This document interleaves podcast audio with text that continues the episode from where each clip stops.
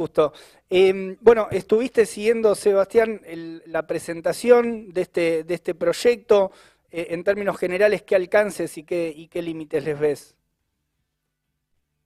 Bueno, en principio el proyecto eh,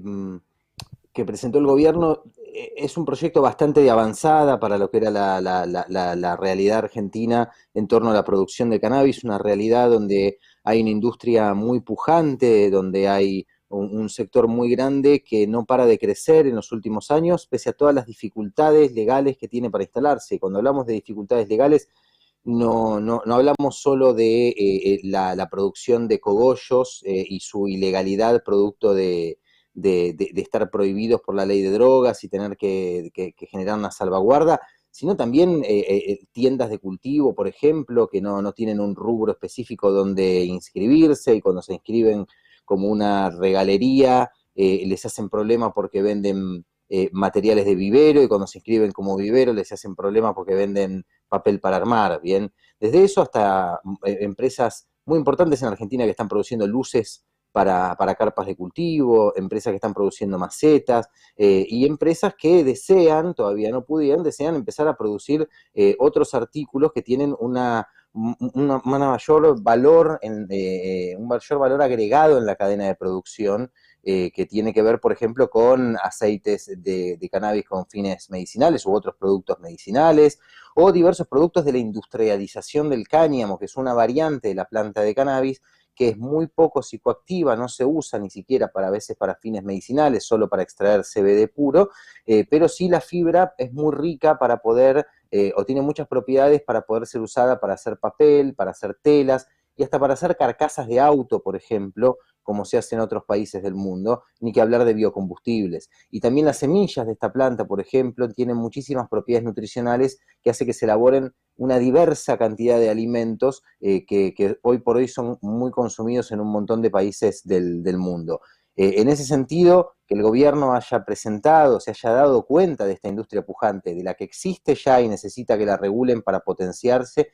y de la que puede venir, es un paso gigantesco. Esta industria que para todo el mundo o para mucha gente, eh, hoy por hoy hablar de esta industria es algo raro y hasta algunos años era una locura, eh, terminó de sorprender a todos hace dos años en la rural, cuando se juntaron 70 stands nacionales y 56 mil personas agotaron las entradas en tres días eh, para ver precisamente los productos de una industria que, como te digo, no para de crecer y no para de generar puestos de trabajo en Argentina. Entonces, a mí ante todo me parece eh, necesario rescatar que en un contexto tan difícil como el de la pandemia, que tiene consecuencias no solo a nivel de la salud, sino a nivel económico, el gobierno se haya dado cuenta de esto y de una vez por todas haya tomado el toro por las astas, me parece en ese sentido un paso enorme. En cuanto a las limitaciones del proyecto, bueno, es un proyecto que es muy positivo en cuanto a la regulación de la industria del cannabis medicinal, a la regulación de, la industria del, em,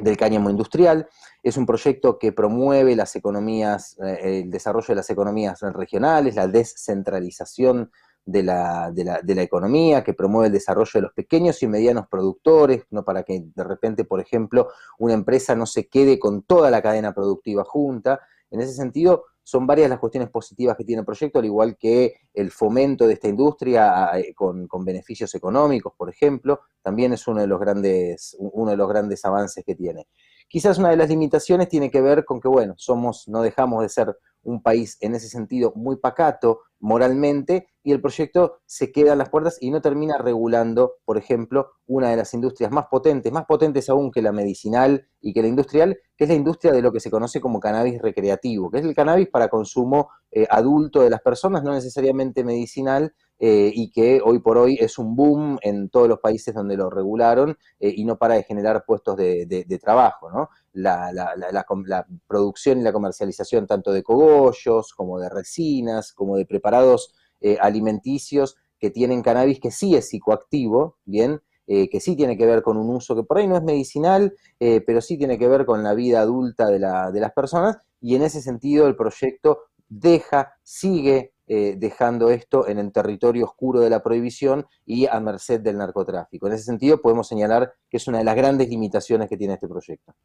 Bien, el, año pasado se, avanzó con, una regulación, ¿no? Sobre, específicamente en el terreno del cannabis medicinal. ¿Cuál es la relación entre la regulación del año pasado y, e, este proyecto? O sea, ¿existe alguna, alguna relación entre, entre este proyecto de ley y, esta regulación? Y eh, sobre todo también, si tenés algunos datos de cómo avanzó desde la regulación del año pasado hasta ahora la implementación, ¿no? En ese terreno específico que es el, cannabis medicinal, que bueno, que hay un montón de, organizaciones eh, sociales que, estuvieron peleando durante muchísimo tiempo, eh, bueno, ni hablar ustedes también como parte de la, de la THC empujando todo eso, pero ¿en, qué terrenos se avanzó más concretamente desde el año pasado hasta este, desde que se reguló el tema del cannabis medicinal?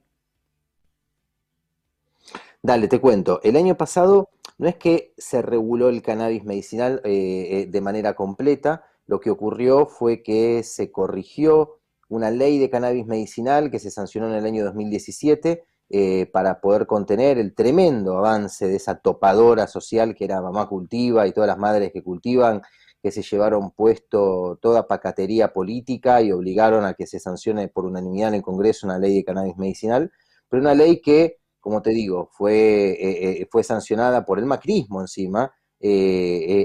para poder contener este avance y fue una ley muy incompleta, ¿bien? Fue una ley que solo promovía el desarrollo de investigaciones en lo que hace al cannabis medicinal y las personas que querían acceder al cannabis medicinal, que eso era el principal reclamo de todas las organizaciones como Mamá Cultiva la Cabeza, poder acceder a esta medicina, bien, personas que la necesitan y no tienen manera de acceder si no es en la clandestinidad, yendo a comprar un producto podrido o adulterado a, un tipo armado en mercado negro o eh, eh, teniendo que eh, verse con el riesgo de ir preso quien cultiva en su propia casa para alejarse del, narcotráfico con penas de hasta 15 años de cárcel. En esa situación se le reclamó al gobierno por aquel entonces que regule el acceso, sacaron una ley muy mala que dejaba el acceso limitado a las personas que se inscriban en programas oficiales de investigación, es decir, eh, eh, eh, si vos no querés ir preso, vení que te investigo a ver qué es lo que te hace el cannabis y recién ahí te lo, te lo voy a poder dar. tuvo una siguiente reglamentación, que es la manera en la que una ley, que es un marco teórico, una exposición de derechos, entra en ejercicio concretamente. La reglamentación la hace el Poder Ejecutivo, pone una ley te reconoce el derecho a navegar y una reglamentación te especifica cómo vos podés navegar, bien, para poner un ejemplo concreto fuera de esto. Bueno, acá también necesitábamos una reglamentación concreta que fue peor aún que la ley. Bueno, en este escenario catastrófico que eh, multiplicó el problema porque generó que muchas personas que antes no se interesaban por el cannabis, ahora con una nueva ley y un cambio de visión desde el Estado, se empiecen a interesar por el cannabis. Cientos de miles de familias desesperadas fueron a encontrar en el cannabis una solución para problemas que no tenían, frente a los que no tenían una solución, y como el gobierno no generó un marco de acceso, todas estas personas se tuvieron que volcar al mercado negro o arriesgarse a cultivar en, sus propias casas. En ese escenario, lo que hizo, como fue promesa de su campaña, el gobierno que tiene al frente el presidente Alberto Fernández de hace dos años, fue volver a reglamentar esa ley bastante limitada para poder garantizar de una vez por todas el acceso al cannabis medicinal acceso al cannabis medicinal que no podía, por los límites de la ley, ser un acceso comercial netamente. Bien, entonces la única manera, que, la única ventana que se podía abrir y terminar de cumplimentar con una nueva reglamentación era el acceso a través del cultivo. Entonces, lo que hizo la reglamentación que volvió a sacar el Poder Ejecutivo a finales del año pasado fue garantizar el acceso al cannabis medicinal a través del cultivo. Bien, no la producción, no el acceso comercial, a través del cultivo. A partir de ahí generó tres vías de acceso que las personas pueden elegir, no puedes anotarte en más de dos, y en un registro oficial en el Estado, en una página web, vos con una receta médica, basta con una receta médica que te indique cannabis para algunas de las más de 50 patologías para las que se puede indicar cannabis, eh, vayas con esa receta, te inscribas y puedas o cultivar vos en tu casa, o designar a alguien que cultive por vos, esto se llama cultivo solidario, o proveerte del cannabis cultivado por una organización que en tal caso te lo tiene que entregar de forma gratuita, no puede haber una comercialización en ese caso. Esto fue muy positivo porque le, eh, eh, posibilitó en hechos concretos a un montón de personas dejar de ir presas o dejar de tener ese riesgo de ir presos. Y con todas las limitaciones del programa, de la web, que, a veces se traba y, mejorías que de hecho se están haciendo, fue muy positivo en ese sentido porque le, permitió a un montón de familias poder acceder a través del autocultivo. ¿Qué es lo que, o, del cultivo solidario o del cultivo con asociaciones? ¿Qué es lo que ocurre? Que no alcanza con esto. Hay personas que no pueden cultivar en sus casas porque no pueden andar moviendo macetas que pesan mucho, no conocen a un cultivador solidario, no tienen una organización en su barrio y necesitan de ese cannabis medicinal. Por eso es importante que también se pueda acceder comercialmente, desde pagando hasta con beneficios gratuitos para personas que no puedan pagarlo, como ocurre con otros medicamentos. Sebastián. Esto, de algún modo, es lo que se permite o es lo que posibilita este nuevo proyecto de regulación, el acceso comercial, tanto que vos puedas comprar como quién y cómo puede producir cannabis medicinal en Argentina para la venta. Claro, no, yo por ejemplo te estaba escuchando y me acordaba el, caso de mi mamá, por ejemplo, que tiene una patología y yo le decía, bueno, ahora vas a poder conseguir el, digamos, el aceite ¿no? de cannabis. Eh, y me dice, bueno, pero yo, suponete, primero que no, no, lo podía cultivar, ¿no? Suponete que eh, lo, lo, puedo cultivar. ¿Y cómo lo elaboro el aceite? Dice, como no podía acceder este, a, eso desde, desde, la farmacia, ¿no? Vos lo que estás planteando es que ahora se estaría avanzando en que con una receta se pueda conseguir eso eh, directamente o todavía falta. Todavía no está estipulado, no está reglamentado cómo vos, usuario o usuaria, vas a poder ir a comprar ese aceite, qué te van a exigir, cómo se va a presentar esa receta, que es meramente un trámite administrativo. Sí lo que se avanzó, eh, y es correcto lo que vos decís, porque pese a que es muy fácil cultivar cannabis y muy fácil hacer aceite, hay personas que no se pueden poner a comprar alcohol destilado de cereal, ponerse a evaporarlo en la casa, o, sencillamente no tienen ganas. Digo, eh, eh vos, no, vos querés calmarte un dolor con una aspirina eh, y eh, no, no, tenés por qué verte obligada a cultivar el sauce para sacar la corteza del sauce y así obtener el ácido acetil salicílico. Tenés derecho a plantar un sauce y proveerte naturalmente del principio activo de la aspirina y tenés derecho a comprar aspirina en una, en una farmacia. En ese sentido, lo que más se avanzó es poder, eh, que es lo que más tiempo requiere, generar un proceso productivo, porque no es fácil. No nos olvidemos que el cannabis eh, eh, es una sustancia, es una planta primero, y los derivados medicinales del cannabis son derivados naturales, son fitofármacos.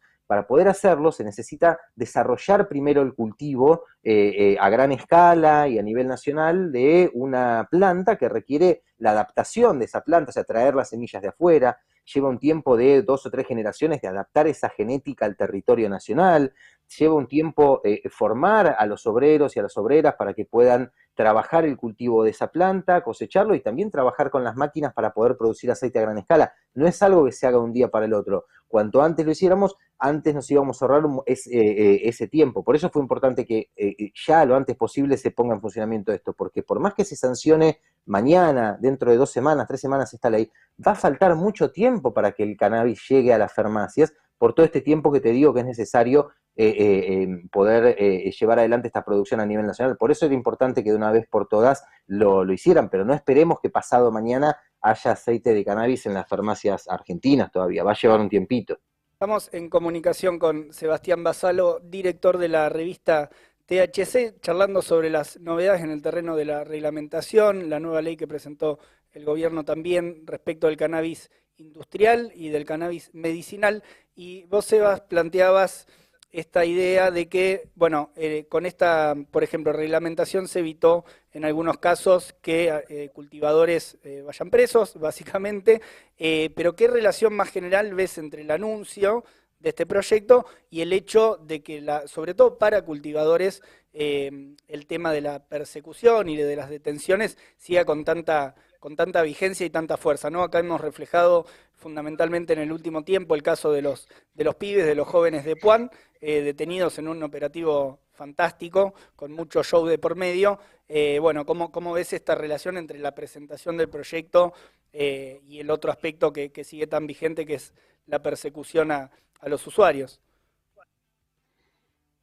Sí, a los usuarios, usuarias, cultivadores, cultivadoras, que sigue muy vigente en Argentina, bien lo decís vos. De hecho, anteayer, eh, en el caso que bien nombrás, en el caso de Puan, anteayer les negaron la excarcelación a todas las personas acusadas y pibes como Nicolás Lupín, un laburante eh, mozo en un bar, hoy está preso mientras hablamos, hoy está preso por tener un par de plantas en su casa. Bien, eh, es muy importante eh, rescatar esto. Lo que ocurre y lo que está ocurriendo es que Argentina empezó a iniciar el camino de Estados Unidos. a mi criterio no, no, es el ideal, pero bueno, la política no, no avanza a niveles ideales, avanza en torno a lo posible y hoy esto es lo posible, que es generar una ventana medicinal bien, donde lo que se permite, lo que la sociedad acepta moralmente, porque la única diferencia entre cannabis medicinal y cannabis no medicinal es una diferencia moral, bien, es que a unas personas se les, eh, eh, es que se les exige sentirse mal para poder sentirse mejor, porque la planta que se usa con fines medicinales y la planta que se usa con fines adultos, no medicinales, y las cepas y las variedades y las dosis son lo mismo, incluso medicinalmente se usan dosis más fuertes. La única diferencia es moral, es que en un caso eh, le, toleramos que alguien pueda usar cannabis para calmar un dolor porque se siente mal, pero si no le duele nada y se quiere sentir un poco mejor, ya nos parece una barbaridad eso. Eh, eh, tenemos un problema enorme con el placer y con que alguien quiera sentirse mejor sin necesariamente estar sintiéndose muy mal. Entonces, eh, abierta esta ventana medicinal, lo que se genera obviamente es que la, prioridad es que la mayor cantidad de personas posibles no vayan presas. Entonces hoy, para, no ir, para poder cultivar y no ir preso, tenés que inscribirte en un registro medicinal, para lo cual tenés que tener una receta, para lo cual va a ser muy posible que se empiece a generar un mercado negro de recetas, donde médicos y médicas te firmen una receta, pese a que no tengas una patología, y te digan vos, eh, Juan Carlos, tenés insomnio, entonces podés cultivar y al menos no vas preso. Yo celebro esto, eh, necesariamente va a ocurrir, se lo avisamos al gobierno, dijimos, miren, eh, eh, si, si, incurren en esto y siguen negando el uso recreacional, lo que ustedes llaman uso recreacional, para nosotros es uso adulto, lamentablemente, porque es así, va a haber un montón de personas que se van a notar, que por ahí no tienen una patología, pero tienen la suerte de poder comprar una receta donde les dice que tienen esa patología y al menos de esa manera se salvan de ir presos. Yo creo que tienen todo el derecho a hacer eso ante un Estado represor que los sigue mandando, los sigue mandando presos. En ese sentido, lo que, lo, que ocurre eh, y lo que va a seguir ocurriendo es esa fotografía eh, bastante esquizofrénica entre un Estado que te va a permitir, si a vos te duele algo, eh, no solo cultivar, sino ir a comprar tranquilamente una farmacia y elegir entre 200 variedades diferentes y el mismo estado que si a vos no te duele nada, pero lo querés usar para reírte un rato y sentirte un poco mejor, eh, te va a mandar, te va a mandar preso. Se va a generar esa esquizofrenia y por eso eso va a derivar en, en una necesidad urgente e imperiosa de regular ese acceso, no solo por los derechos y lo más importante, los derechos humanos de estas personas que van a seguir siendo criminalizadas, sino también, como te hablaba al comienzo, y va de la mano y hay que aceptarlo, con un mercado importante que existe y que se están perdiendo regular el Estado y de un montón de personas que pueden laburar de eso. Yo conozco cientos de cultivadores y cultivadoras muy buenos que producen cogollos de muy buena calidad, no necesariamente medicinales, que por ahí perdieron su laburo de porteros en un colegio, bien, de, eh, de maestra jardinera, otra persona, que saben cultivar y que hoy pueden vivir de eso y lamentablemente el Estado, en lugar de permitirles poder vivir de eso y ganarse el mango en un contexto muy difícil, eh, los manda presos. Sebastián Basalo, director de la revista THC, te agradecemos por tu tiempo, por la entrevista, Sebastián. Gracias a ustedes por el espacio, como siempre. Gracias, un abrazo.